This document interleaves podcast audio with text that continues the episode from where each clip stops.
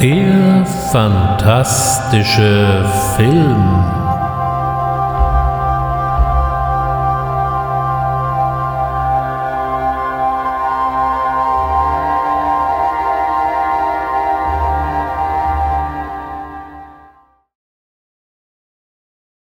Herzlich willkommen beim fantastischen Film. Und ich sage es gleich vorweg.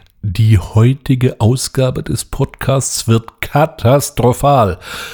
Heute ereilen unsere Protagonisten Katastrophen und Unglückliche aller Art bis zum gestandenen Weltuntergang.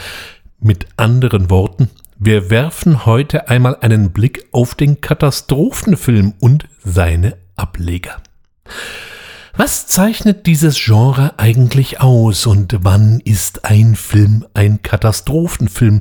Wobei wir natürlich sauber differenzieren müssen zwischen einem Katastrophenfilm und einer filmischen Katastrophe, wobei beides schon mal in einer Produktion vorgekommen sein soll. Als die Hochzeit des Katastrophenfilms gelten meist die 70er Jahre. Und ja, in diesem Jahrzehnt finden wir schon mal eine ganze Reihe von Klassikern, auf die es sich näher einzugehen lohnt. Aber gab es denn vorher gar nichts? Wenn man erstmal keine Ahnung hat, empfiehlt sich der Blick ins Internet.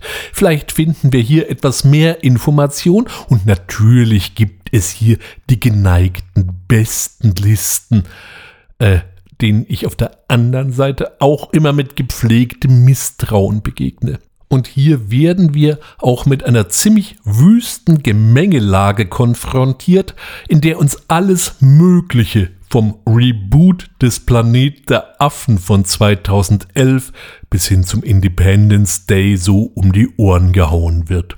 Das hilft jetzt nur bedingt weiter. Wie können wir es dann angehen? Was wir brauchen, ist erst einmal eine Katastrophe.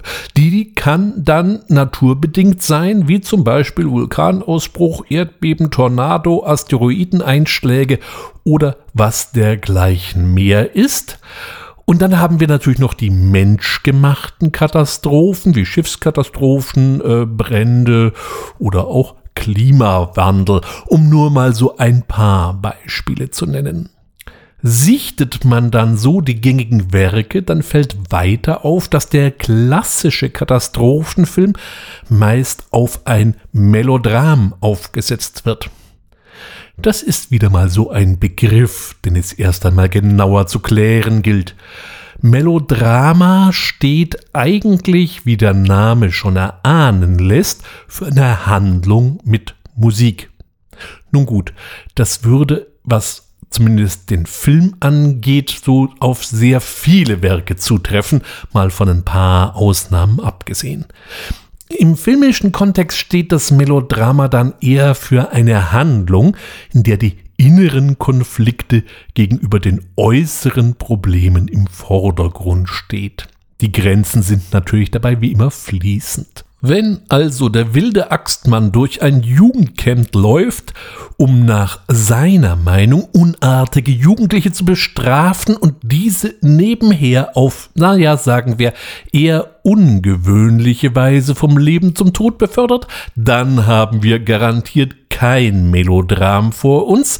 Der Schwerpunkt beschränkt sich hier in erster Linie auf den externen Konflikt, sprich wilder Axtmann. Der Katastrophenfilm verbindet jetzt in vielen Fällen beide Situationen. Das heißt, wir haben einen inneren oder auch mehrere innere Konflikte und auf diesen kommt dann noch der äußere hinzu. Ein ganz klassisches Beispiel hier ist Titanic von James Cameron. Wir haben auf der einen Seite die ziemlich hoffnungslose Romanze hoffnungslos wegen der Standesunterschiede und dann kommt eben der Schiffsuntergang dazu.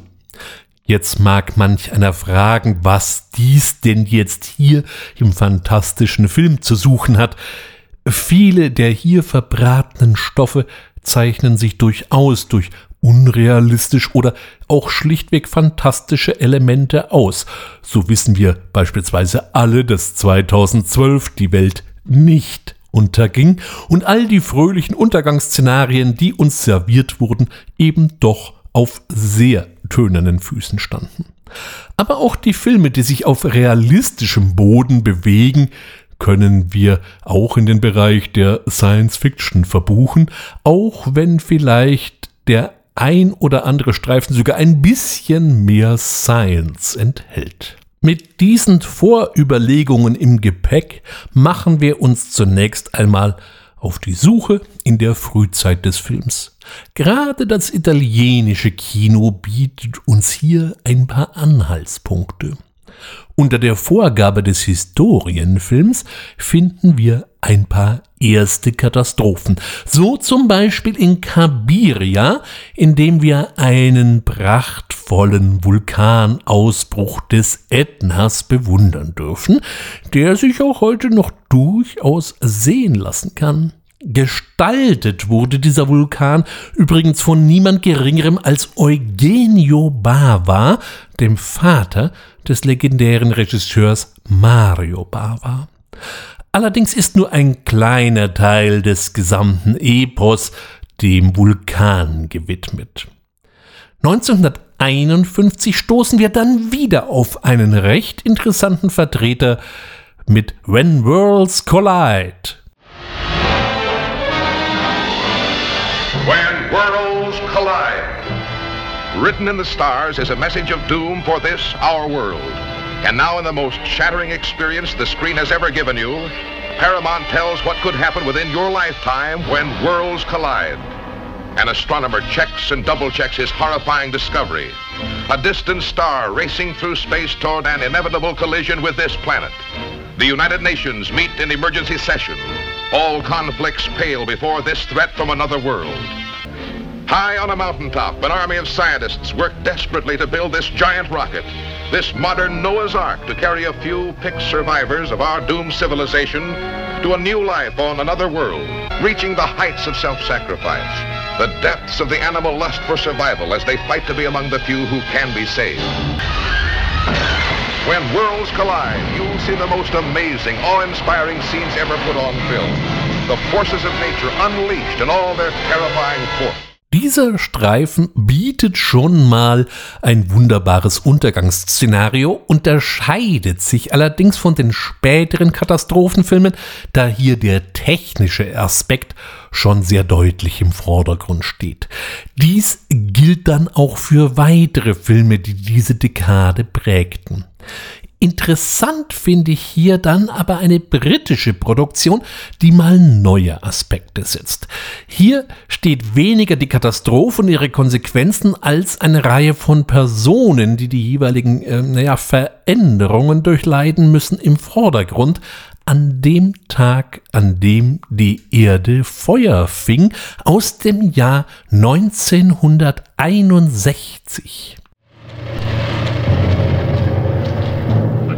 Now 10.51. Nine minutes before countdown. Nine minutes.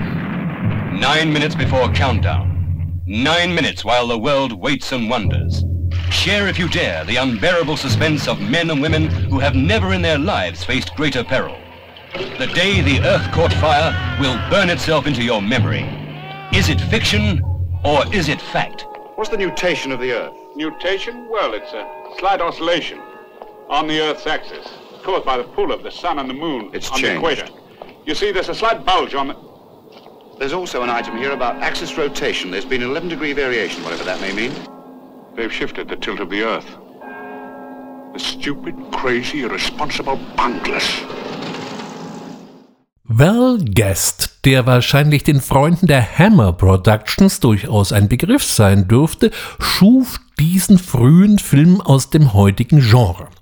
Im Mittelpunkt stehen hierbei die Mitarbeiter einer Zeitungsredaktion und Val Guest schuf hier mit wenig Aufwand einen durchaus beachtenswerten Streifen, der bei seinem Erscheinen in Großbritannien mit dem BAFTA Award in der Kategorie für das beste britische Drehbuch ausgezeichnet wurde. Die BAFTA steht dabei für British Academy of Films and Television Arts. Trotz dieser Auszeichnung schaffte es der Film nicht in die deutschen Kinos und wurde erstmalig am 10. April 1971 im ZDF ausgestrahlt. Interessant ist an dem Tag, an dem die Erde Feuer fing, dass er ganz bewusst noch in Schwarz-Weiß gedreht wurde. Auch die getonten Anfangsszenen wurden ursprünglich in Schwarz-Weiß gedreht und später gefärbt. Auf diese Weise wollte Val Guest mehr Authentizität erreichen. Der Film hat zweifellos so seine Momente, aber mir persönlich ist er manchmal etwas zu geschwätzig. Die Textmenge, mit der der Zuschauer in dem etwas über anderthalb Stunden langen Streifen beschallt wird, schien mir persönlich locker auch für ein zweistündiges Werk gereicht zu haben. Trotzdem ist der Film in jedem Fall mal eine Sichtung wert, wenn man Spaß an diesen Filmen aus der 60er Jahren hat. Der Titel ist natürlich an dem Tag, an dem die Erde stillstand von Robert Wise angelehnt und spart dabei auch nicht an Kritik über den zunehmend absurder werdenden Rüstungswettlauf zwischen den USA und der Sowjetunion. In das Jahr 1961 fällt dann auch die Explosion der sogenannten Zar-Bombe, der größten jemals gezündeten thermonuklearen Explosion. Die Zar-Bombe setzte das Äquivalent von stolzen 57 Millionen Tonnen TNT an Energie frei und das war die abgespeckte Fassung. Die ursprünglichen Pläne hätten eine doppelt so große Sprengkraft freigesetzt. Die größte jemals gezündete Wasserstoffbombe der USA mit dem Namen Castle Bravo brachten es im äh, Bikini-Atoll 1954 auf nur 16 Megatonnen TNT. Die Zarbombe wurde dann sogar den sowjetischen Machthabern unheimlich, so dass die auf die Entwicklung noch größerer Bomben erfreulicherweise verzichtet haben. Da sich diese Zeit eben auch aus strategischen und logistischen Überlegungen als völlig sinnbefreit erwies, aber das allein wäre dann wahrscheinlich noch kein Argument gewesen, sieht man ja heute auch noch. Danach wurde es erst einmal wieder relativ still im Katastrophenfilmlager. Der nächste Film, der dieses Label dann trägt, stammt aus dem Jahr 1970 und hört auf den Titel Airport. Airport, the year's most widely read novel, becomes today's most exciting, most timely motion picture. Airport, big scale in every way, has the biggest all-star cast ever assembled for a single universal motion picture. Burt Lancaster, Dean Martin, Gene Seberg, Jacqueline Bissett, George Kennedy, Helen Hayes, Van Heflin, Maureen Stapleton, Barry Nelson, Lloyd Nolan, Donna Winter.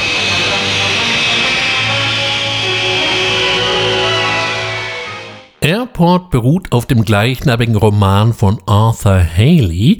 Und hier finden wir dann ein weiteres Standardmerkmal vieler vergleichbarer Werke dieser Zeit. Da man sich bei den Studios wohl nicht immer so ganz sicher war, ob die Story alleine auch genügend Zugkraft hätte, holte man sich gern ein paar Stars dazu. Hier sehen wir in den Hauptrollen Burt Lancaster, Dean Martin, Jean Seberg, Jacqueline Bisset oder eben auch George Kennedy. Der Roman erschien 1968 und zählt bis heute zu den Klassikern der Spannungsliteratur, was ich jetzt ehrlich gesagt von dem Film so nicht unbedingt sagen kann. Der Streifen unter der Leitung von George Seaton verheddert sich nach meiner Ansicht hemmungslos in den vielen Nebengeschichten und so wird der Film nicht nur eine ziemliche Geduldsprobe, denn zwei Stunden 17 Minuten können sich ganz schön ziehen, es fehlt eben auch über weite Strecken an der gewünschten Spannung. Okay, gegen Ende, also so im letzten Drittel, kommt dann allmählich Schwung in den Laden, aber bis es mal so weit ist, musste man sich schon eine ganze Menge anderer Geschichten, die so interessant nun wieder auch nicht sind, durchstehen. Nichtsdestotrotz war Airport ein Erfolg und es sollten in den nächsten zehn Jahren noch weitere Werke folgen, wobei hier galt größer, höher, weiter. Es folgte 1974 Airport 75 Giganten am Himmel, in dem dann gleich mal sämtliche Klischees aus dem Subgenre Flugzeugthriller dem geneigten Zuschauer quasi intravenös verabreicht werden. Dann kam Airport 77 in Deutschland unter dem etwas schmissigeren Titel Verschollen im Bermuda-Dreieck. Ähm, das stand zu dieser Zeit nämlich ganz hoch im Kurs und äh, dann gab es schließlich noch Airport 79, die Concorde, wobei dieser letzte Teil schon fast äh, als aussichtsreicher Kandidat für die schlechtesten Filme aller Zeiten gehandhabt werden kann. Doch wie auch immer man zu dieser Art von Flugzeugfilmen so steht, mit Airport war der Geist aus der Flasche. Man nehme einen Haufen bekannter Stars, verfrachte sie in ein unerfreuliches Setting, dass das eben auch durchaus funktionieren konnte, sahen wir dann 1972 auf der Leinwand. Willkommen beim Poseidon Adventure, zu Deutsch die Höllenfahrt der Poseidon.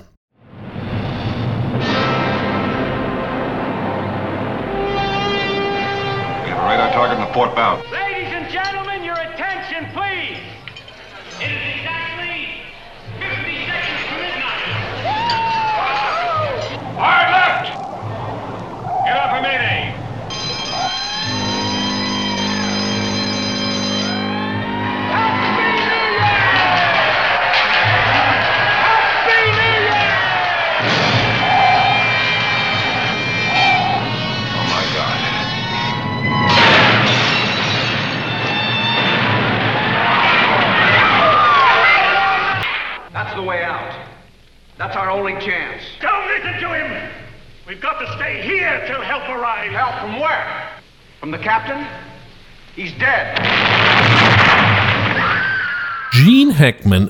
Ernest Borgnine, Roddy McDowell, Carol Linley, Shalloy Winters durften hier auf Kreuzfahrt gehen. Blöd nur, dass die Poseidon, ein wohl schon etwas angejahrtes Schiff, in ein Seebeben gerät, kentert und dann Kiel oben im Meer treibt. Da helfen jetzt Rettungsboote wenig. Unter der Leitung des zugegebenermaßen eher ungewöhnlichen Predigers, gespielt von Gene Hackman, macht sich ein kleines Grüppchen von Überlebenden auf die Suche nach einem passenden Ausweg. Und es ist klar, nicht jeder wird es schaffen. Die Story ist geradezu eine Blaupause für eine ganze Reihe von nachfolgenden Filmen.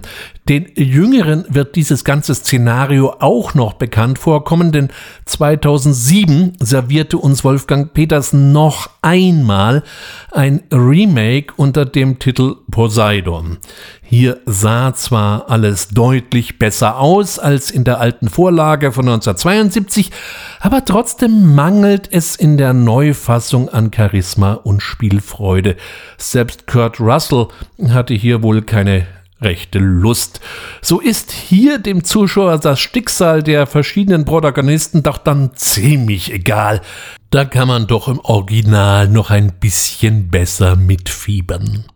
Die Logik unter den Zuschauern müssen in beiden Filmen sowieso beide Augen fest zudrücken, denn so ein paar grobe Schnitzer sind natürlich in beiden Ausgaben drin, aber ich finde, es ist immer noch verschmerzbar, da werden wir heute noch auf ganz andere Granaten stoßen.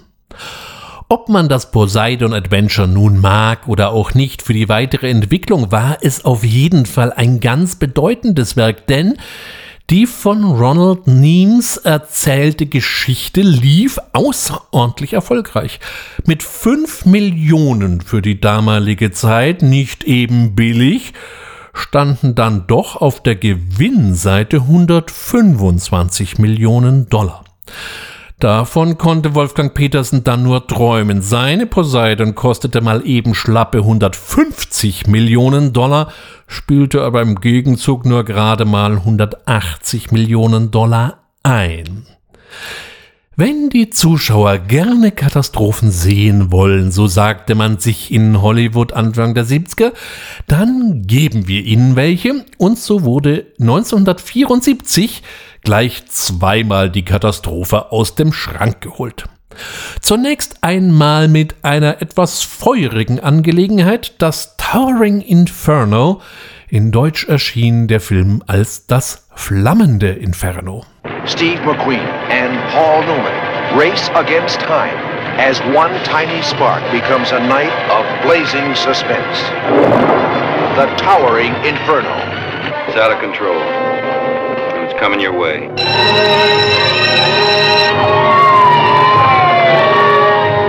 Warner Brothers and 20th Century Fox present Irwin Allen's production of The Towering Inferno.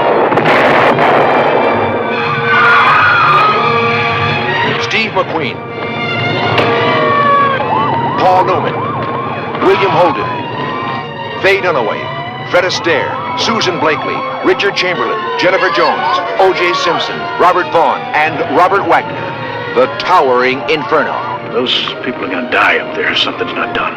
In San Francisco hat man das höchste Gebäude der Welt hingestellt. Äh, an dieser Stelle müsste schon mal die Frage angebracht sein, ob hier alle, wirklich alle von guten Geistern verlassen sind und wirklich ein elementares Hochhaus in eine Erdbebenregion stellen, aber da war man wohl einfach mal schmerzbefreit. Aber das ist diesmal auch noch gar nicht das Hauptproblem. Um Kosten zu sparen, hat man an alle möglichen und unmöglichen Enden gespart, so dass die Sicherheitstechnik eher anfällig als zuverlässig und äh, für ernsthaft stromführende Leitungen wurde doch dann wohl eher nur Klingeldraht verarbeitet. Das kann nicht gut gehen.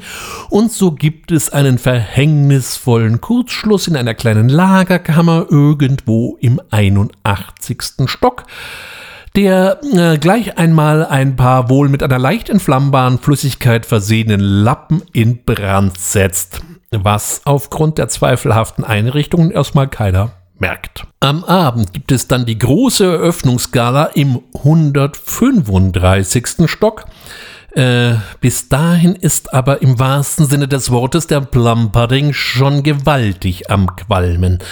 Ein Traumjob für jede Feuerwehr. Zu seiner Entstehungszeit waren ähm, das World Trade Center in New York und der Sears Tower die höchsten Gebäude der Welt und das Sears Tower brachte es gerade einmal auf maximal 108 Stockwerke. Die Story des flammenden Infernos basiert zur Abwechslung mal auf zwei Werken. 1972 kaufte zunächst Warner Brothers die Rechte für den Roman The Tower. Da ja das Poseidon Adventure sich als solider Kinoerfolg erwies, wollte man gleich in dieser Richtung weitermachen. Nur wenige Wochen später kaufte dann Irvin Allen für die 20th Century Fox die Rechte für The Glass Inferno. Um sich jetzt nicht zu sehr auf den Füßen rumzutreten, beschlossen die beiden Studios zur Abwechslung mal eben zusammenzuarbeiten und sich die Produktionskosten zu teilen. Das hatte es so bisher noch nicht gegeben. Ansonsten setzte man hier wieder auf altvertrautes, ein bisschen Familiendrama, der angedeutete Thriller-Plot von wegen Pfusch am Bau und vor allem jede Menge große Namen der Zeit. So holte man sich Paul Newman, Steve McQueen, William Holden, Faye Dunaway, Fred Astaire, O.J. Simpson, Robert Wong, um nur mal so ein paar der wichtigsten zu nennen. Und nach einem vielleicht ein bisschen spröden Anfang geht es wirklich zur Sache. Und das ist bis heute einfach gut und spannend gemacht. Manchmal wird das flammende Inferno auch als Mutter der Katastrophenfilme beschrieben. Das ist natürlich schon ein sehr großes Wort, aber der Film ist bis heute immer noch ein Reißer und nicht nur aufgrund der fulminanten Brandszenen wärmstens zu empfehlen. Die ganze Story erscheint mir auch gar nicht mal so aus der Luft gegriffen und das macht es dann doch noch ein bisschen interessanter. Auch wenn einem dann heute dann schon mal die Vorfälle im Greenfield Tower aus dem Jahre 2017 plötzlich wieder einfallen. Auch hier war an der Sicherheit eines Hochhauses empfindlich gepfuscht worden, woraus sich dieser ganze Bau in eine einzige Fackel verwandelte. Vielleicht erinnert sich der ein oder andere noch an diese Vorkommnisse. 2018 turnte dann Dwayne The Rock Johnson durch einen brennenden Skyscraper. Vor diesem Machwerk rate ich an dieser Stelle allerdings dringend ab. Der Film ist an Affigkeit kaum noch zu überbieten. Dann doch lieber wieder das Original. Dass der angeblich höchste Wolkenkratzer ausgerechnet in San Francisco gebaut würde, darüber habe ich mich ja schon gerade mokiert. Denn was es heißt, wenn der Boden wackelig wird, das bewies uns dann gleich der zweite Katastrophenfilm 1974, der auf den schlichten Titel Erdbeben oder eben im Original Earthquake hört. Universal has given Earthquake its maximum effort. Starting with a story and screenplay written by George Fox and Mario Puzo, author of The Godfather.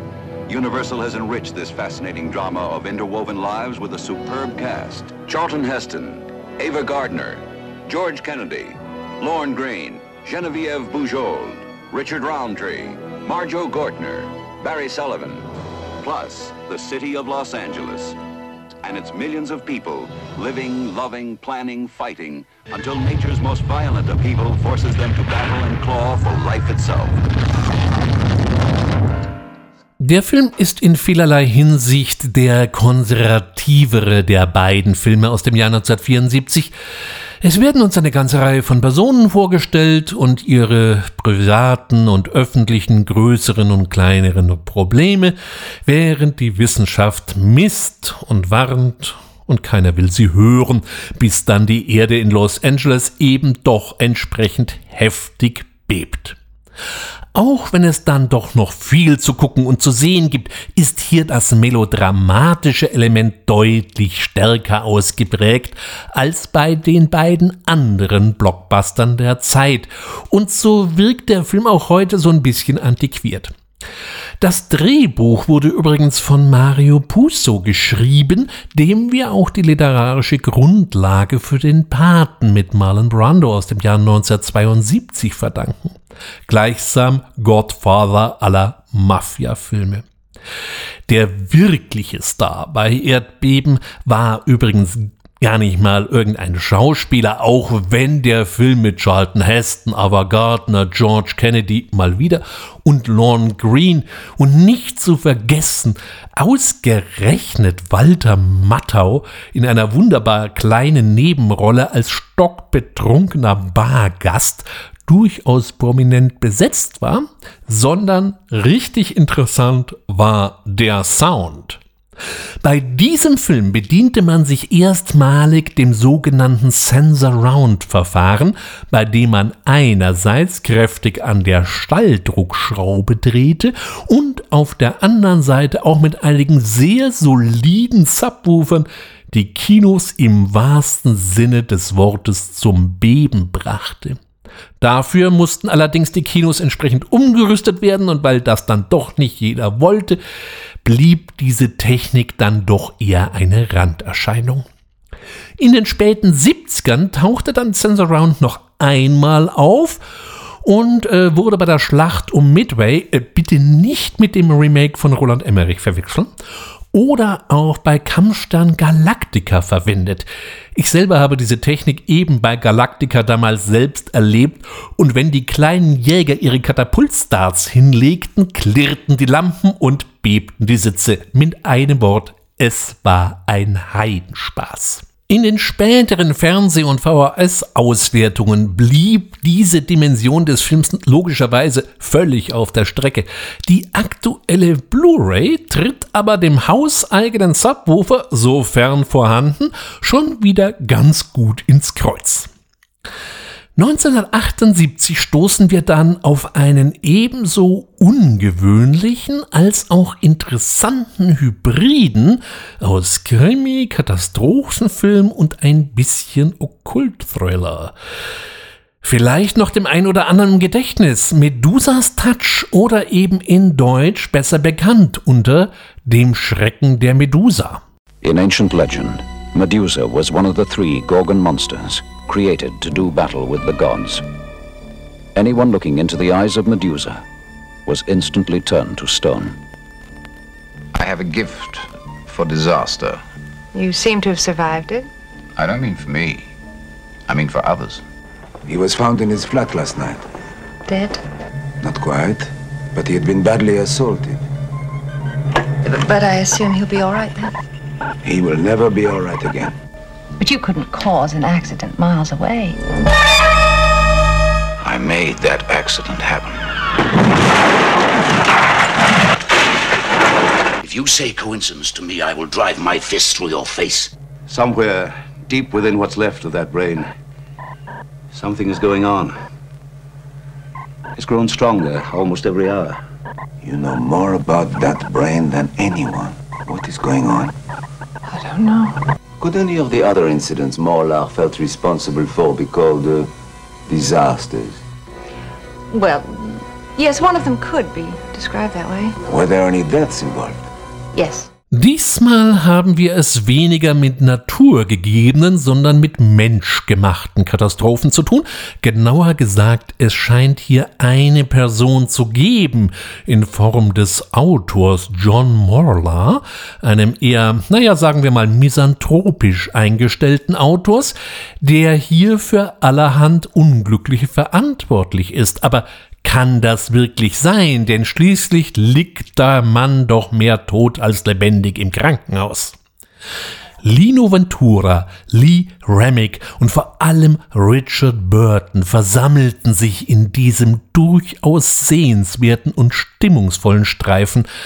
Daneben kann man auch noch Gordon Jackson in der Rolle des Arztes sehen. Der Film braucht ein bisschen, bis er wirklich in die Gänge kommt, was aber nicht weiter stört und mit einer schönen Thriller-Atmosphäre locker wettgemacht wird. Aber dann wird er von Minute zu Minute apokalyptischer und bedrohlicher bis zu einem wirklich fiesen Ende. Der Film lief erst 1980 im deutschen Fernsehen mit einer sagenhaften Sehbeteiligung von 28 Prozent. Also das, was man früher einen Straßenfeger bezeichnete und fand dann sogar noch eine Auswertung im Kino. Es ist vielleicht nicht der ganz klassische Vertreter dieses Genre und kein wirklich großer Film, aber dafür ein fein gearbeitetes Kleinod, das, wenn man ihn noch nicht kennt unbedingt nachholen sollte und wenn man ihn schon mal gesehen hat, in jedem Fall wieder einmal anschauen kann. 1977 war es ja, wie ich letztes Mal ausgeführt habe, vorbei mit dem Frieden zwischen den Sternen, und da wundert es auch nicht, dass zum Ende des Jahrzehnts auch der Katastrophenfilm so ein bisschen Star Wars umwölkt war. Schließlich kam die Bedrohung auch diesmal aus dem All, wie uns gleich der Titel verrät. Meteor. Space. Timeless. Infinite. Eternal. For countless millennia, the stars and planets traveled their silent paths in perfect harmony.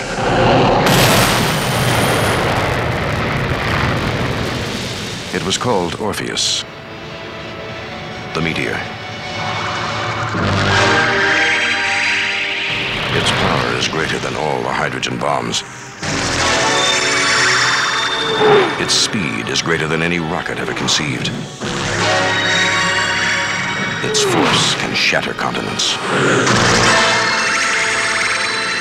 Its mass can level mountain ranges. It cannot think. It cannot reason. It cannot change its course.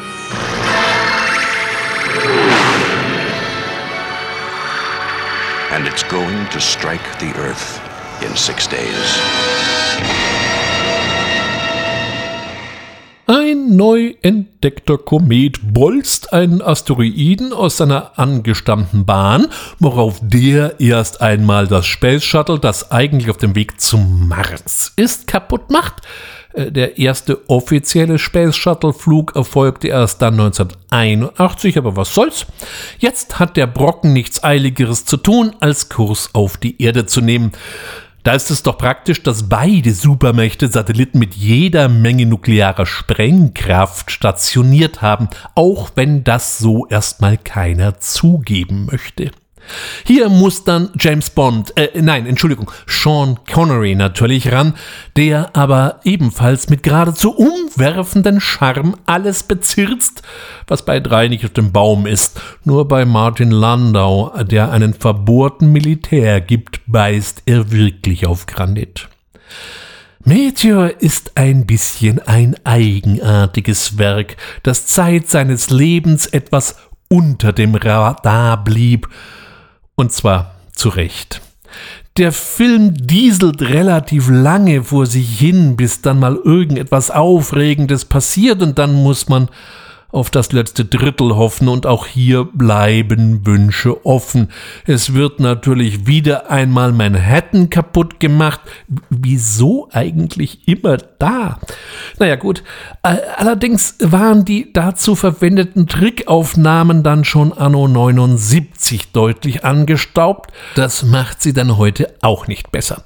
Die Raketen und Allsequenzen sind zwar noch ganz nett anzusehen und liefern so ein bisschen Science Fiction, Fiction-Optik, aber allein das ist dann halt doch ein bisschen dünn. Ronald Neame hatte zwar mit dem Poseidon Adventure einen echten Klassiker vorlegen können, mit Meteor blieben dann doch reichlich Wünsche offen. Gekostet soll dieses Werk doch tatsächlich 16 Millionen Dollar. Aber es wurden dann so gerade mal 8,4 Millionen wieder eingespielt und damit leitete Meteor erst einmal nicht das Ende der Menschheit, sondern eher das Ende des klassischen Katastrophenfilms ein.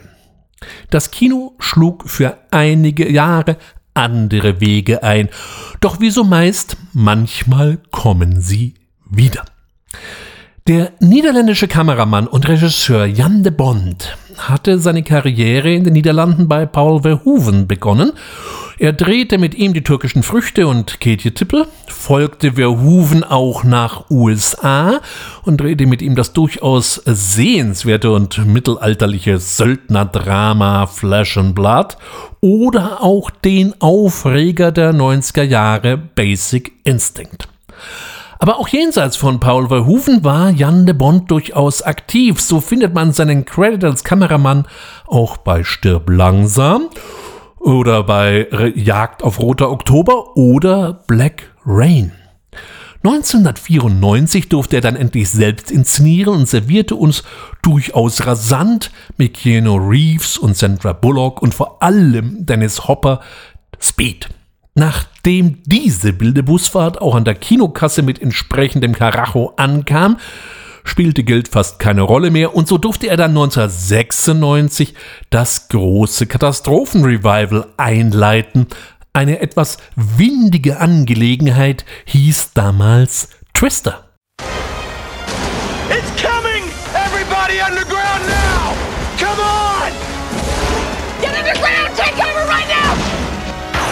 Producers of Jurassic Park and the director of Speed bring you face to face with Twister. Get out of there! Hurry! There's no place to run. Right! There's nowhere to hide. Left! No time to escape. Right! Don't think. It's gonna drop right on us! Find something to grab a hold of! And never, ever look back.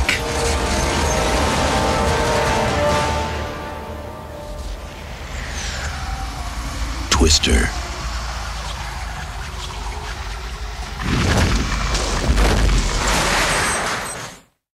Eigentlich wollen sich ja die beiden Protagonisten, gespielt von Helen Hunt und Bill Paxton, scheiden lassen, aber mit ihrer Leidenschaft für Tornados und dem gemeinsamen Interesse, was das Innenleben dieser Wüstenwirbel angeht, wird es wohl nix. Die Story ist so brettflach wie die weiten Ebenen von Oklahoma, in der der Film angesiedelt ist, und trotzdem macht Twister zumindest mir immer mal wieder Spaß. Denn einerseits ist er einmal von den Schauwerten her gut gemacht und vor allem nimmt er sich zu keiner Zeit wirklich zu ernst. Die beiden Hauptdarsteller käbbeln sich gut gelaunt und auch der Rest der wilden Truppe ist eine Schau, angeführt von niemand Geringerem als Philip Seymour Hoffmann in der wirklich schönen Rolle des Dusty. Natürlich gibt es auch noch ein paar unfreundliche Konkurrenten in, wie kann es anders sein, schwarzen Autos, die dem sympathischen Chaotenhaufen die Brutter vom Brot klauen wollen.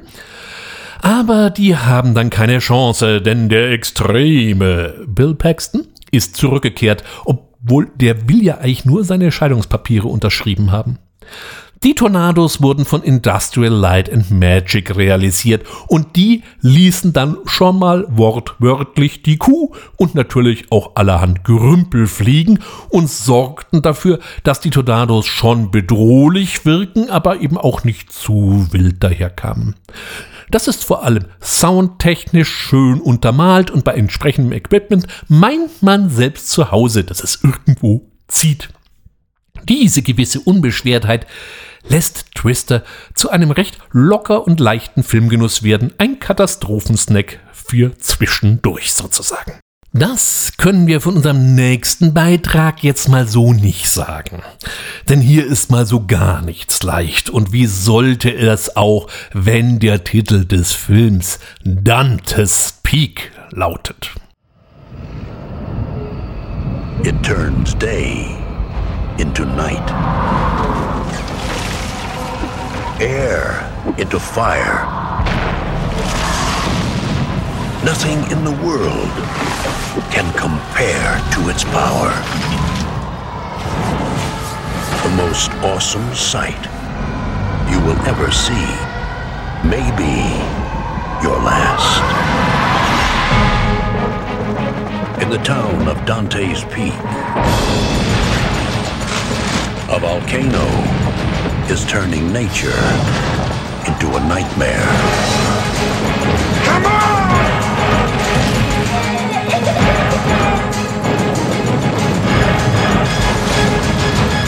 Pierce Brosnan, Linda Hamilton. Oh my God.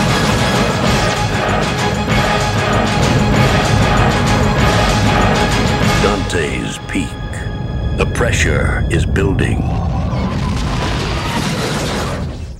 Der als erloschen geltende Vulkan Dantes Peak wird wieder munter. Also schickt man einen traumatisierten Vulkanologen hin, der auch fleißig warnt und auf die Zeichen hinweist, aber die will natürlich niemand wahrhaben.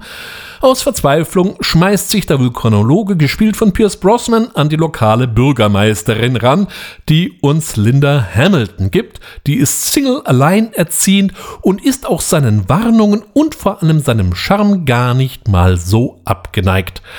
Aber dann macht der Vulkan ernst und jetzt müssen alle gerettet werden. Die störrische Oma, die unerträglich altklugen Dummbratzen, der Hund, obwohl der ist cleverer als der ganze Rest zusammen, und natürlich unser frisch zusammengebackenes Paar. Es hätte doch recht schön werden können, denn einen kraftvollen Vulkanausbruch, der nicht nur von ungefähr an die Ereignisse vom Mount St. Helen am 18.05.1980 erinnert, das hatte oder hätte durchaus Potenzial gehabt. Leider sind die größten Gefahren, die auf den geneigten Zuschauer dann herniedergehen, eben nicht herumfliegende Lavabrocken oder gar pyroklastische Ströme, sondern der nicht enden wollende Klischeestrom, der sich hier von der Leinwand respektive dem Monitor ergießt.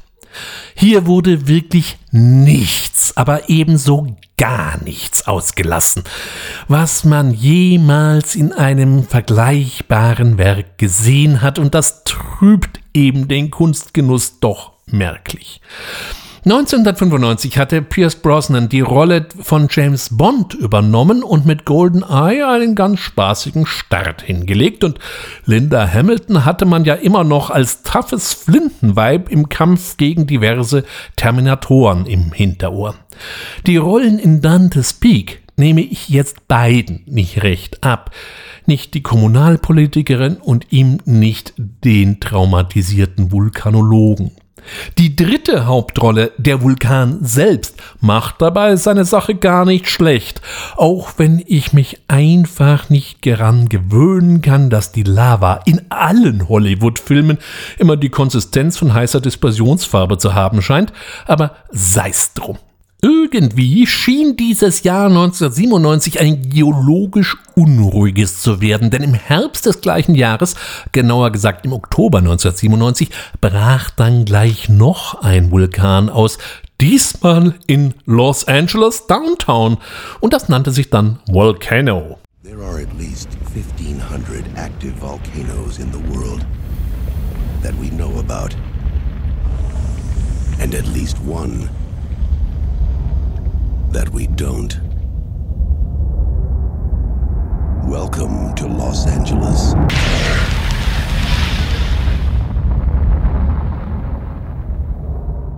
Ein Vulkan in LA. Geht's noch?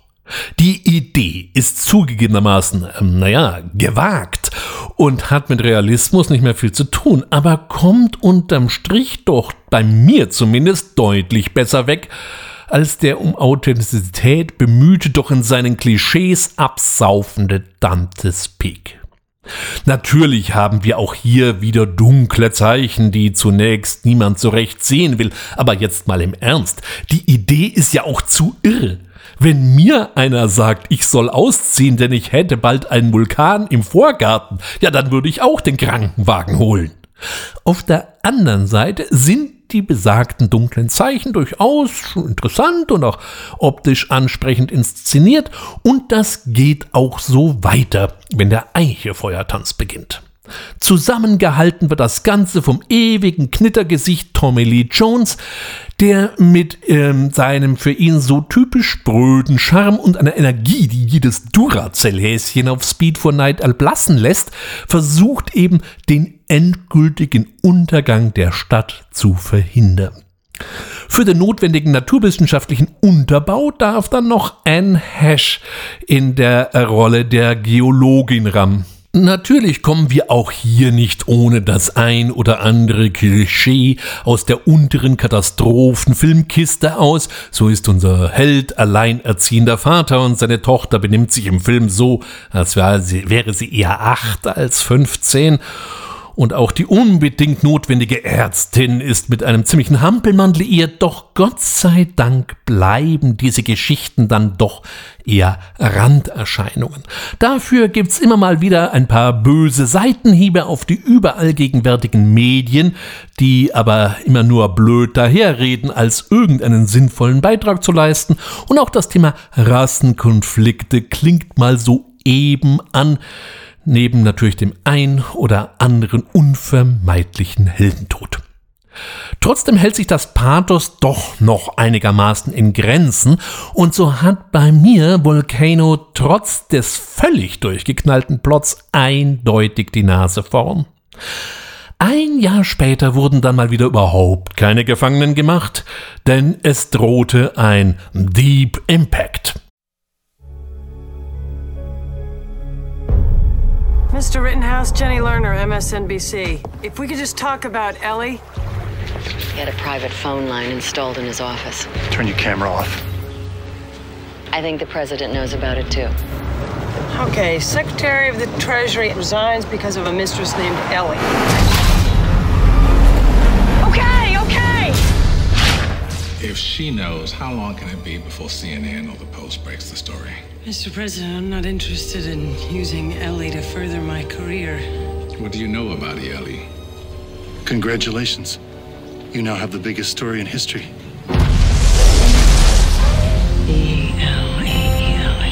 A few minutes ago, the United States ambassadors to every country in the world told the leaders of those nations what I'm about to tell you.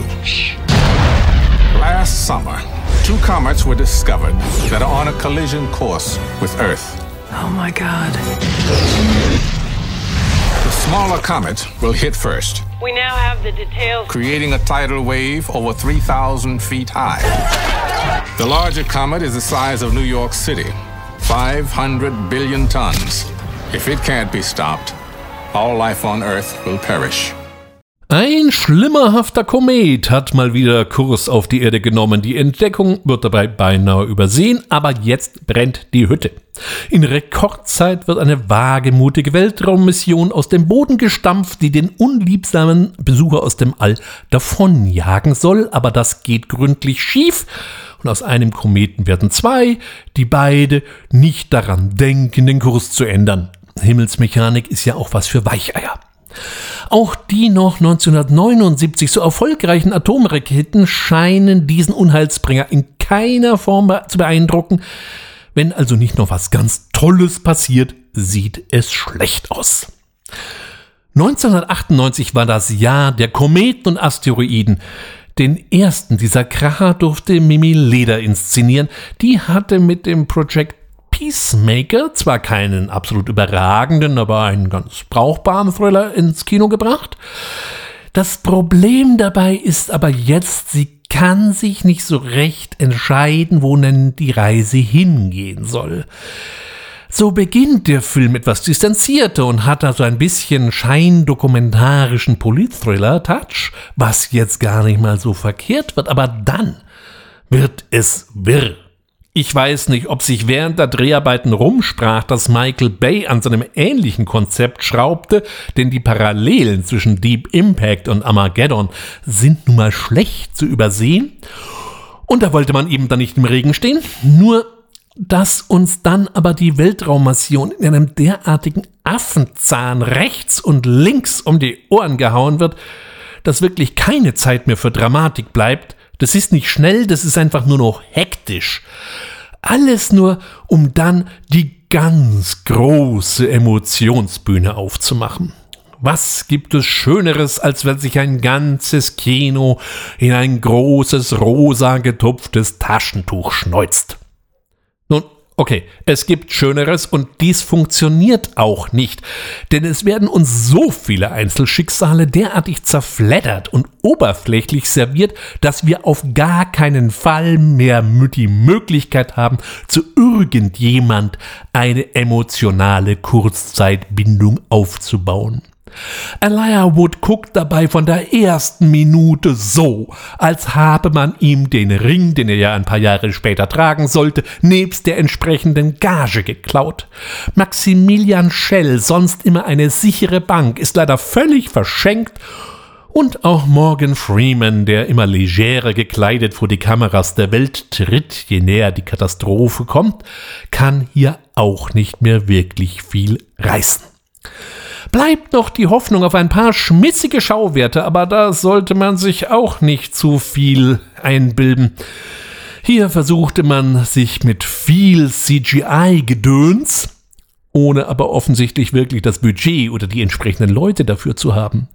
So ist die finale Tsunami eher ein Pixel-Ärgernis.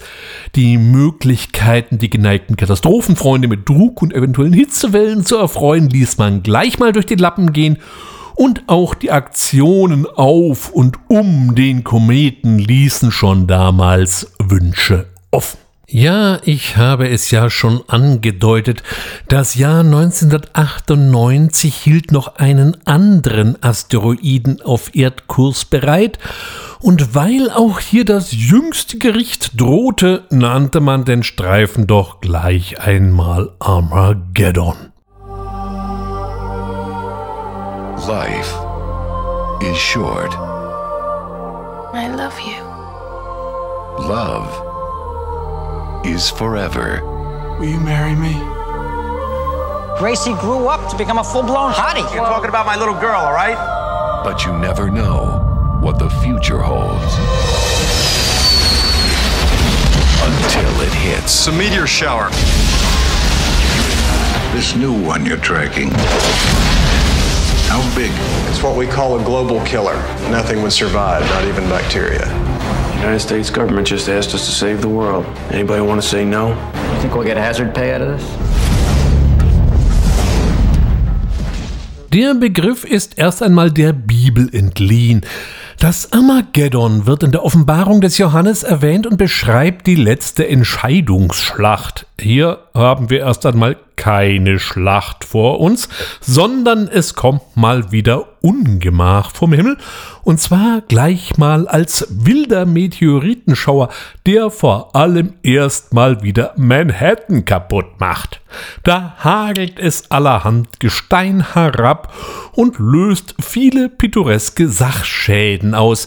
Äh, Personenschäden scheinen eher eine nebensächliche Erscheinung zu sein, ist ja schließlich eine Großstadt, da kann man wohl locker mal auf ein paar Einwohner verzichten. Um der Bedrohung jetzt doch noch Herr zu werden, muss ein Held her.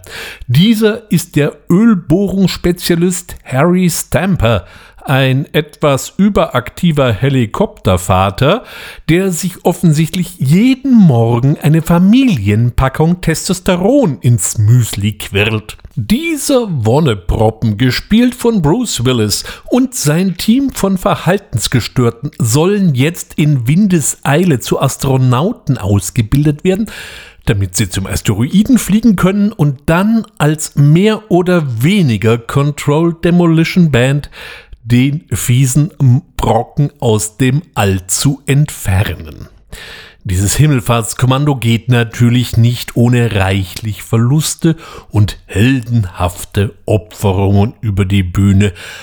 Armageddon ließ zumindest was den finanziellen Erfolg angeht, den im gleichen Jahr gelagerten Deep Impact mal zutiefst im Regen stehen und verwies auch Godzilla von Roland Emmerich und den Soldat James Ryan von Steven Spielberg auf die Plätze. Auch wenn der Film im höchsten Maße erfolgreich war, diese aufgebohrte Fassung des dreckigen Dutzends findet leider unter meinen Augen wenig Gnade. Nach dem ersten Actiongetrommel lernen wir unsere Helden kennen und dann nimmt das Pathos so seinen Lauf. Meine Güte, daran wird diesmal nun wirklich nicht gespart und dazu kommt vor allem die für Michael Bay so typische Schnitttechnik. Wir erleben ein derartiges Schnitt- und Bildgewitter, damit bloß keinem mehr auffällt, was für ein unsäglicher Quark da gerade aufgeführt wird. Nichts gegen Bruce Willis, aber hier hat er sich seine goldene Himbeere wirklich zurecht verdient. Auch der Rest der Besatzung kann nicht wirklich überzeugen. Aber vielleicht wurden ja die guten Szenen nur alle so zerschnitten, dass man sie gar nicht mehr erkennen kann. Es tut mir ja schon fast leid, aber auch dieses himmlische Gewürstel gehört nicht zu meinen ausgesprochenen Lieblingen. Auch auf die Gefahr, dass äh, man mich jetzt mal wieder für völlig geschmacksverirrt ansieht, tauchte dann 2003 ein Werk auf, das streckenweise dramatisch bei dem eben ziemlich zerpflückten Armageddon bedient, das mir aber trotz einiger Schwächen einfach mehr Freude macht. Core der innere Kern. It was a secret government program known as Project Destiny. We're building a weapon that could generate targeted seismic events. Designed to use earthquakes to attack our enemies. I'm getting a seismic reading. It was a perfect, untraceable weapon. Destiny is a go. Until something went wrong. That's an electrical superstorm. Popping up all over the world. I'll put this as simply as I can. Everybody on Earth is dead in a year. The core of the Earth has stopped spinning. The spinning core protects us from cosmic radiation. Without it, radiation will create superstorms. Microwaves will literally cook our planet. How could this have happened? It was Project Destiny. We killed the planet. So, how do we fix it? We can't. The core is the size of Mars. You're talking about jump starting a planet. What if we could? We're here about your legendary ship. What would it take to get it in three months? $50 billion. Will you take a check? We need you to control the flow of information. You want me to hack the planet? I'm gonna need Star Trek tapes and Hot Pockets. You are good. Is there anything you can't do? Not that I'm aware of. You're trying to save the world. It's impossible. I came here to save my wife and children. I just hope I'm brave enough to save three. Die Idee ist mal wieder ziemlich gaga. Der Erdkern ist stehen geblieben und damit das schützende Magnetfeld der Erde im Eimer. Wenn also nicht schnell was passiert, wird der Planet von den Sonnengewinden quasi gegrillt und alle, die sich auf demselben aufhalten, natürlich gleich mit. Also muss etwas geschehen, denn die ersten Zeichen werden schon deutlich und so kommt schon mal ein Space Shuttle vom Kurs ab und darf in den Flutkanälen von LA landen. Was da schon so alles drin war, also wird flugs auf die Erfindung eines abgeschriebenen Wissenschaftlers zurückgegriffen und eine Erdrakete gebaut, die mit ein paar Atomsprengköpfen dem lahmenden Erdkern wieder auf die Sprünge helfen soll. Sowas muss man sich erstmal einer ausdenken. Überhaupt muss man natürlich an dieser Stelle seine gesamte physikalische Bildung, sofern vorhanden, mal ganz schnell vergessen, um nicht in Krampfzustände angesichts dieser Ausführungen zu verfallen. Aber ich hatte es ja vorhin schon mal angedeutet, Wissenschaft und Logik sollte man hier nicht allzu stark ins Feld führen. Auf der anderen Seite finde ich die Idee, dann doch mal nicht ins All hinaus zu fliegen, sondern in den Planeten vorstoßen zu wollen, gar nicht mal so uncharmant. Denn das war zumindest auf der Leinwand mal was Neues. Kann natürlich sein, dass mein kritischer Verstand hier von Kindheits- und Jugenderinnerungen verklärt wird. So schrieb in den 70er Jahren Rolf Ulrizi seinen Jugendbuchzyklus mit dem schönen Titel Giganto meldet, in dem ebenfalls eine Erdrakete durch den Globus flutscht, auf der Suche nach einem geheimnisvollen Widerling. Ich habe diese sechs Bände, die so zwischen 1975 und 1977 erschienen sind, damals neben so vielem anderen verschlungen. Da hatten wir also schon mal ein ähnliches Ding. Hier wird das jetzt neben dem von mir erwähnten Armageddon, Jules Verne's Reise zum Mittelpunkt der Erde und diversen U-Boot-Filmen zu einer, naja, ganz passablen Melange verrührt. Erfrischenderweise wird übrigens mal nicht Manhattan ruiniert, sondern es darf das Kolosseum in Rom zerstrahlen. Auch die Golden Gate Bridge muss man mal irgendwann dran glauben, aber das ist ja mal wenigstens was anderes. Der Schwachpunkt des Films sind die Bilder vom Inneren der Erde was zwar für sich genommen schon mal schwierig ist, da es bekanntermaßen unter der Erde eher dunkel ist, also hat man sich mit irgendwelchen Digitalgrafiken beholfen, für die aber offensichtlich nicht wirklich viel Geld da, zumindest sehen diese Bilder, die an eine übergroße digitale Lavalampe erinnern, irgendwie ein wenig lieblos aus. Originell finde ich hingegen den Namen des Schiffs Vergil oder eben auch Virgil. Dieser führt Dante in der göttlichen Komödie durch die Unterwelt und die sieben Kreise der Hölle. Solche Querverweise machen mir natürlich wieder Spaß. Natürlich geht auch diese Geschichte nicht für jeden der Protagonisten gut aus. Und ja, das Ganze ist für sich genommen schon ein ziemlich alter Wein in neuen Schläuchen, macht aber mir persönlich immer noch mehr Spaß als Michael Bays außerirdische Heldenreise. Nach all den Bedrohungen aus dem All brachte Roland Emmerich im Jahre 2004 dann wieder die Katastrophen auf die Erde zurück und packte gleich nochmal eine ökologische Botschaft obendrauf in The Day After Tomorrow. Wir sind da auf eine ungewöhnliche Sache gestoßen. Ungewöhnlich und beunruhigend. Wissen Sie noch, was Sie neulich über das Schmelzen der Pole gesagt haben und dass das das Ende des Golfstroms bedeuten könnte? Ja. Ich glaube, es ist soweit. Wir durchfliegen gerade ein Gebiet mit ungewöhnlich schweren Turbulenzen. Vor uns türmen sich extrem hohe Wolken auf. Bitte bleiben Sie auf Ihren Plätzen und ziehen Er hat Sie die. Sicherheitsgurte fest.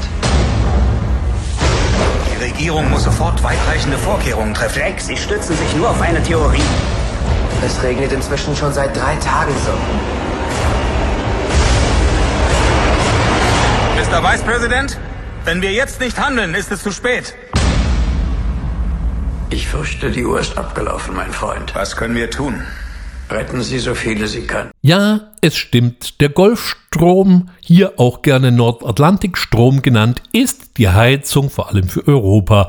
Sollte diese Warmwasserpumpe ausfallen, würde es zu einer deutlichen Abkühlung der hiesigen Hemisphäre führen.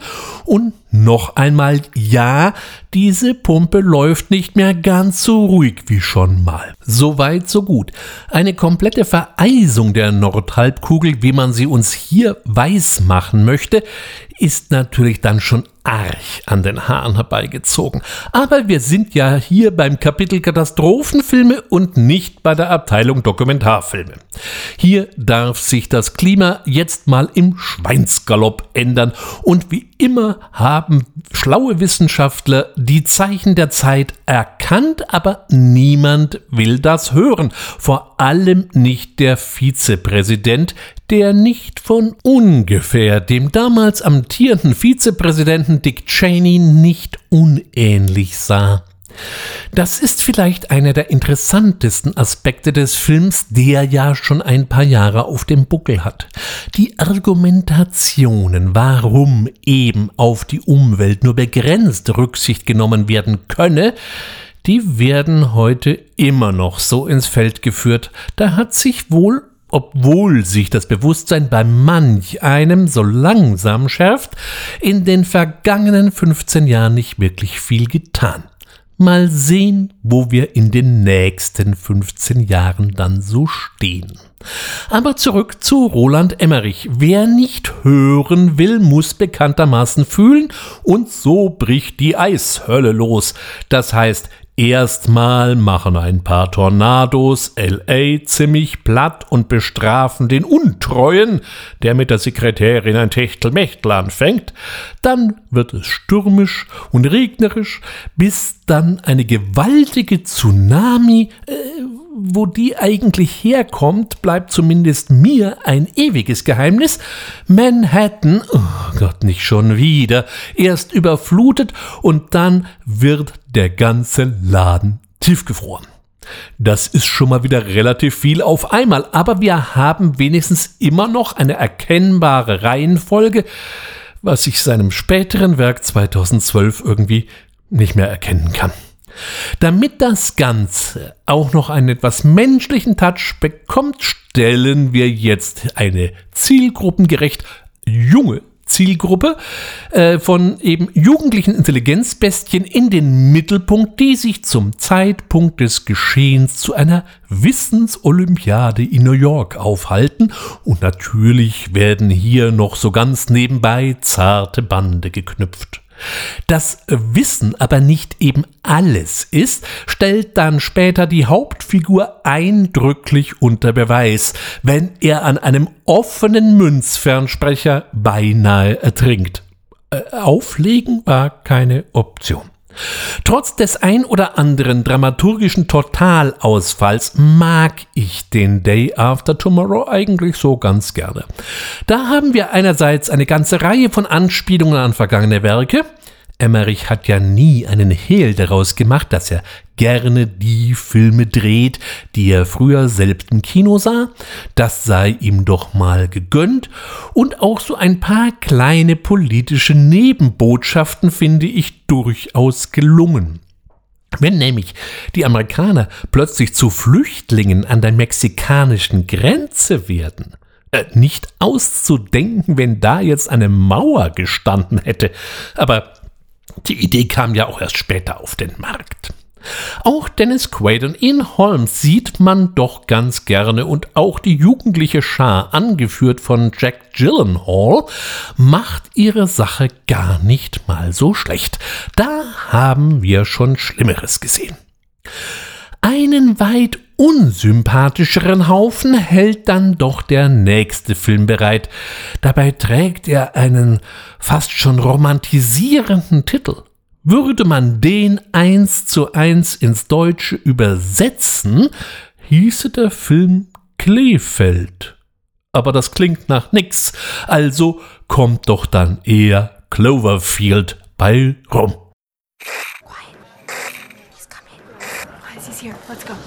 It's for Rob. Say something to him before he leaves. Rob's awesome. I'm gonna miss it. Rob, have fun in Japan. You owe me eleven dollars. How are you gonna survive without Rob? He's like your main dude. Yeah, no. Hey, how am I gonna survive without you? I don't know, I'm like your main dude.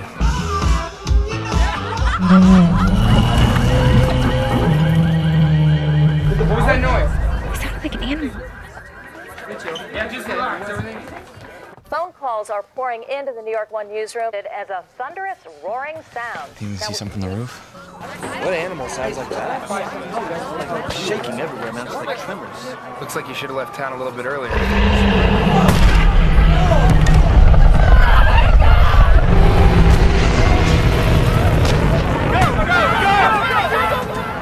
Seit 1999 die Macher von Blair Witch Project ihren marketingtechnischen Geniestreich hinlegten, äh, über den Film legen wir besser den Mantel des Schweigens, führte der Found-Footage-Film ein recht belebtes Dasein.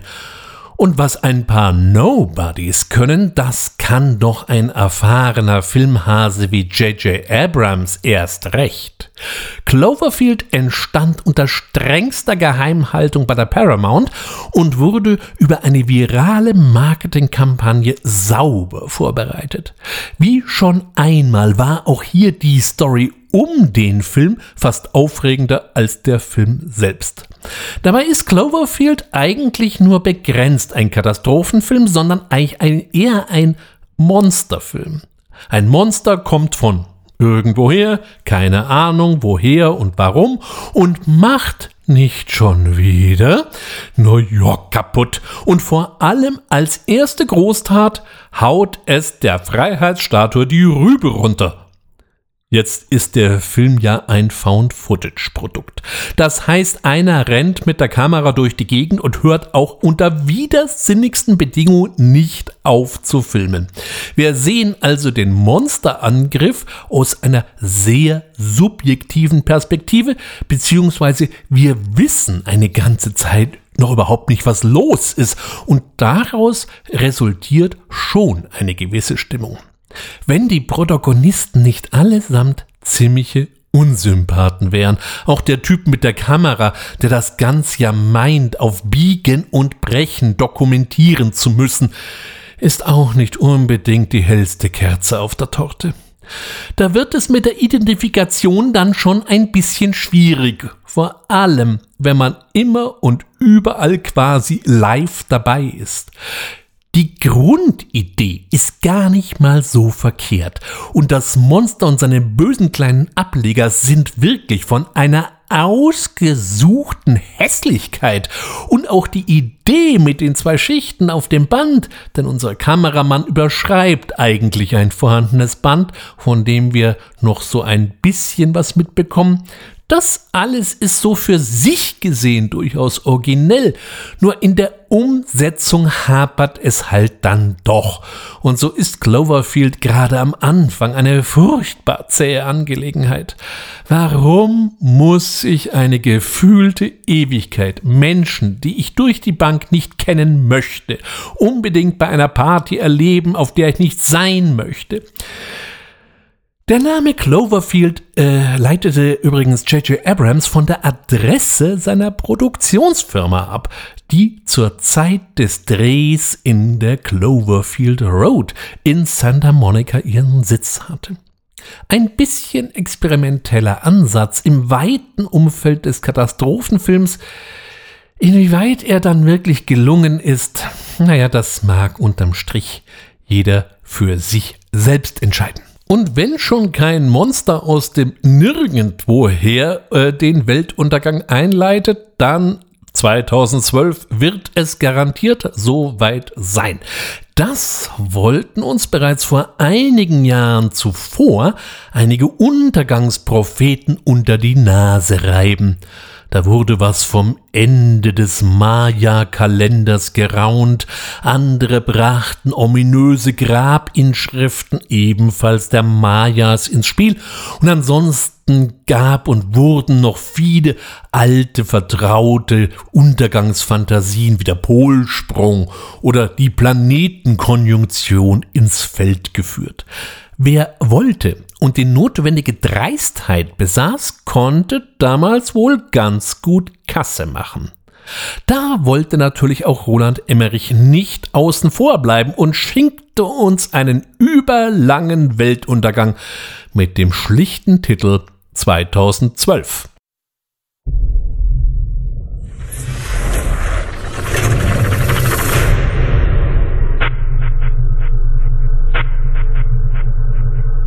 Adhere to the Mayan calendar, which predicts the end of time to occur on the 21st of December of 2012. You won't believe this. I thought we'd have more time. The world, as we know it, will soon come to an end.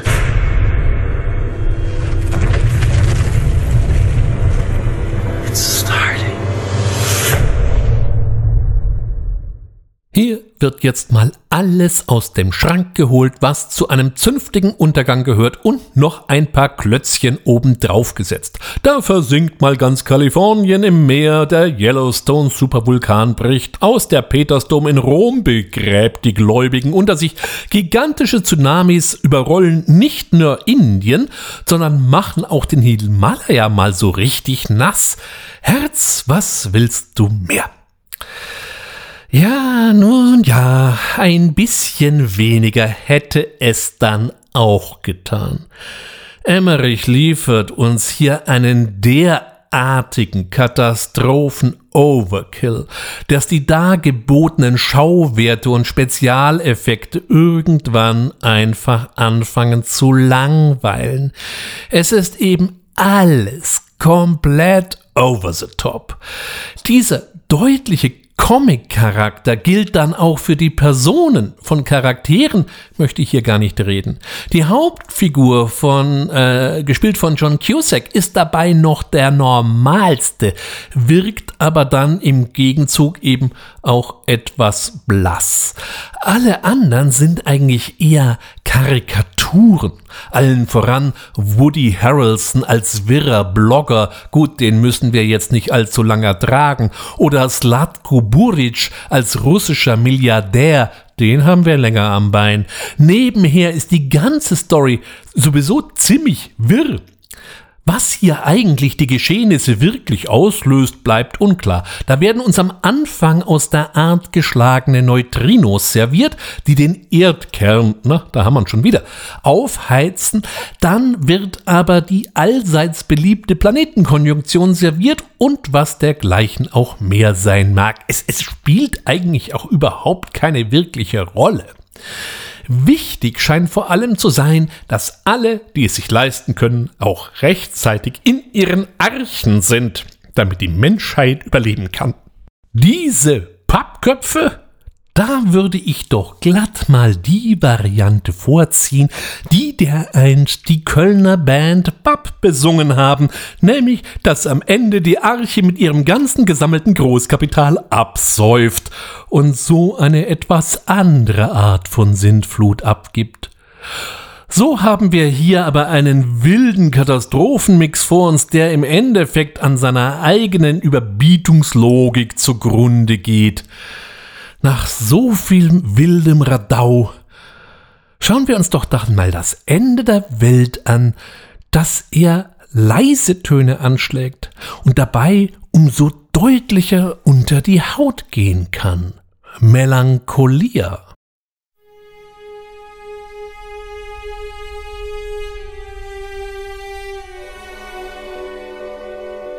We're alone. Life is only on Earth. And not for long. Melancholy is just gonna pass right in front of us. And it's gonna be the most beautiful sight ever.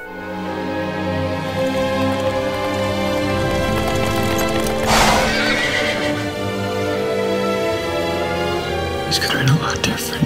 What did you expect? I'm afraid of that stupid planet. Dad said there's nothing to do.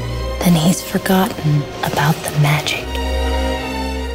Lars von Trier dreht einen Katastrophenfilm. Hä? So ungefähr ging es mir bei der Recherche für diese Ausgabe. Lars von Trier, wobei ich mich immer schon mal frage, wo eigentlich dieses von in seinem Namen herkommt, ist ein eher schwieriger Filmemacher, sowohl als Mensch als auch was seine Filme angeht. Er selbst ist seit seiner Kindheit mit Depressionen geschlagen und auch seine Filme sind nicht immer ganz einfache Kost. Sei es Antichrist, Nymphomaniac oder auch sein bis dahin letztes Werk The House That Jack Built.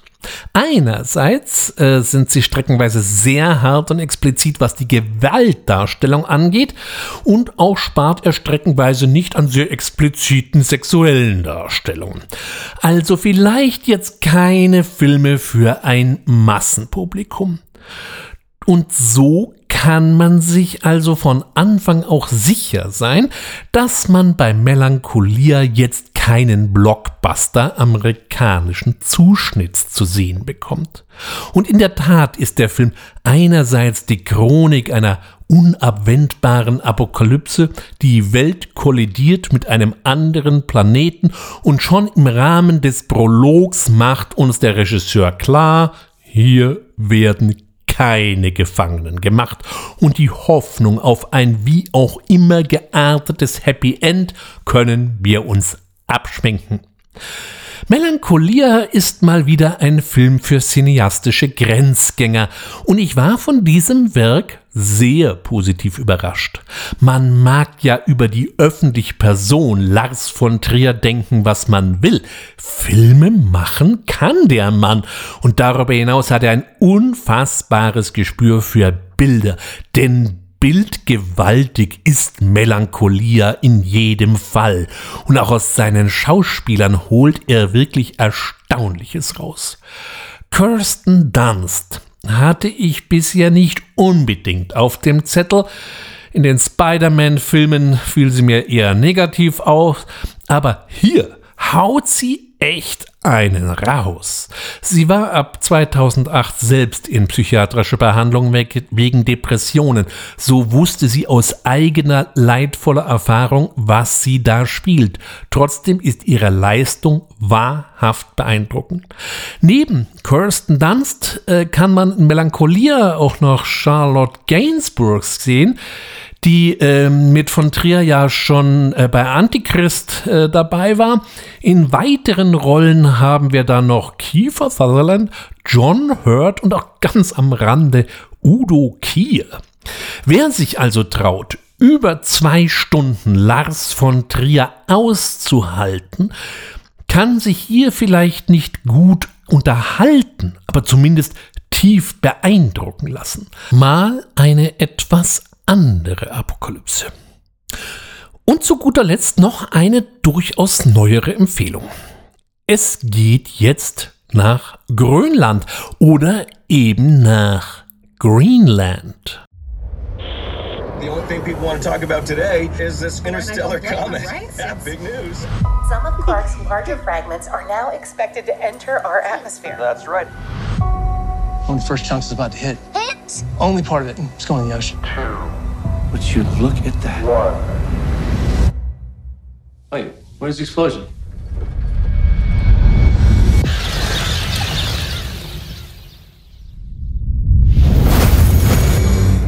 We now are getting word that the fragment has hit Central Florida. Oh my god. Wait, are some more pieces gonna hit? Come on, let's go. But the sky's on fire. space agencies are predicting an extinction level event. They've been tracking the military flights to bunkers in Greenland. It's our only chance. We're gonna be together, all right, kiddo? Mal wieder droht ein Kotzbrocken aus dem All und wer Glück hat, kriegt die freundliche Nacht. Sie haben gewonnen, wir haben einen Platz für Sie im Bunker, sofern Sie und Ihre Familie gesund und munter sind. So eine Gewinnmitteilung ereilt auch den Bauingenieur äh, John Garrity, gespielt von Gerard Butler, der gar nicht weiß, dass er bei einer derartigen Lotterie mitgespielt hat. Ja, da muss man sich dann eben recht schnell verabschieden, denn der Flieger will nicht warten. Leider wurde bei der Planung übersehen, dass eine Tochter der Familie mit Diabetes Typ 1 gesegnet ist, was natürlich für Spannungen rund ums Insulin sorgt und vor allem sind solche Personen nicht im Bunker vorgesehen. Allerdings eskaliert kurz danach die Situation und es gilt die alte niederrheinische Weisheit, wer weiß, wird gut war. Also muss ich jetzt erstmal die Familie wieder finden und dann schaut man mal nach, wie man nach Grönland kommt. Die zutreffendste Kurzzusammenfassung zu Greenland, die ich gelesen habe, war, es sei die intelligente Ausgabe von 2012. Da ist was dran. Man möge mir verzeihen, aber meine Erwartungen an den Streifen waren eher gedämpfter Natur. Umso schöner, wenn man positiv überrascht wird. Das Hauptaugenmerk liegt hier auf den menschlichen Konflikten und Schwierigkeiten. Die Helden sind überschaubar und nicht übergroß und auch die Katastrophen bleiben in einem zwar optisch schönen, aber nicht ins völlige Gedöns abrutschenden Rahmen. Da scheppert mal hier ein Meteorit vom Himmel, dann da mal einer und die teilweise ungute Himmelsfärbung macht mehr Eindruck als so manches Effektgewitter. Natürlich muss die Frage erlaubt sein, wenn ein Brocken aus dem All die ganze Welt bedroht, warum dann ausgerechnet Grönland? Naja, 1958, und das ist mal wieder Fakt, bauten die USA unter strengster Geheimhaltung in Grönland das sogenannte Camp Century, das unter anderem auch als Abschussbasis für Atomraketen Richtung Sowjetunion geplant war. Und da regten die sich über die Raketen in Kuba auf. Diese Anlagen, die zum Projekt Iceworm gehörten, wurden allerdings nie wirklich in Betrieb genommen. Erst 1997 wurden sie dann einer größeren Öffentlichkeit bekannt und liefern sozusagen den fachlichen Hintergrund für diesen letzten Katastrophenfilm für heute. Ich habe bereits gelesen, dass man aufgrund des Erfolges von Greenland jetzt ein Sequel drehen möchte, was unter dem Titel Greenland Migration erscheinen soll. Hier habe ich allerdings auch wieder nur sehr gedämpfte Erwartungen und halte es gern mit einem Gütewort. Getretener Quark wird breit, nicht stark. Und damit soll es auch für heute genug sein mit den gesammelten Katastrophen. Beim nächsten Mal, so viel sei schon heute verraten, kehren wir zurück in die Tiefen des klassischen Horrors. Bis dahin wünsche ich, wie immer an dieser Stelle, eine gute Zeit mit der Empfehlung, fantastische Filme zu gucken. Anregungen gab es ja auch heute wieder reichlich. Ich bedanke mich natürlich auch wieder bei allen, die mich bei diesem Streifzug durch die filmischen Katastrophen und sehenswerten Katastrophenfilme begleitet haben und freue mich auf ein Wiederhören. In diesem Sinne, ciao und ade, sagt ihr und euer Ulrich Wössner.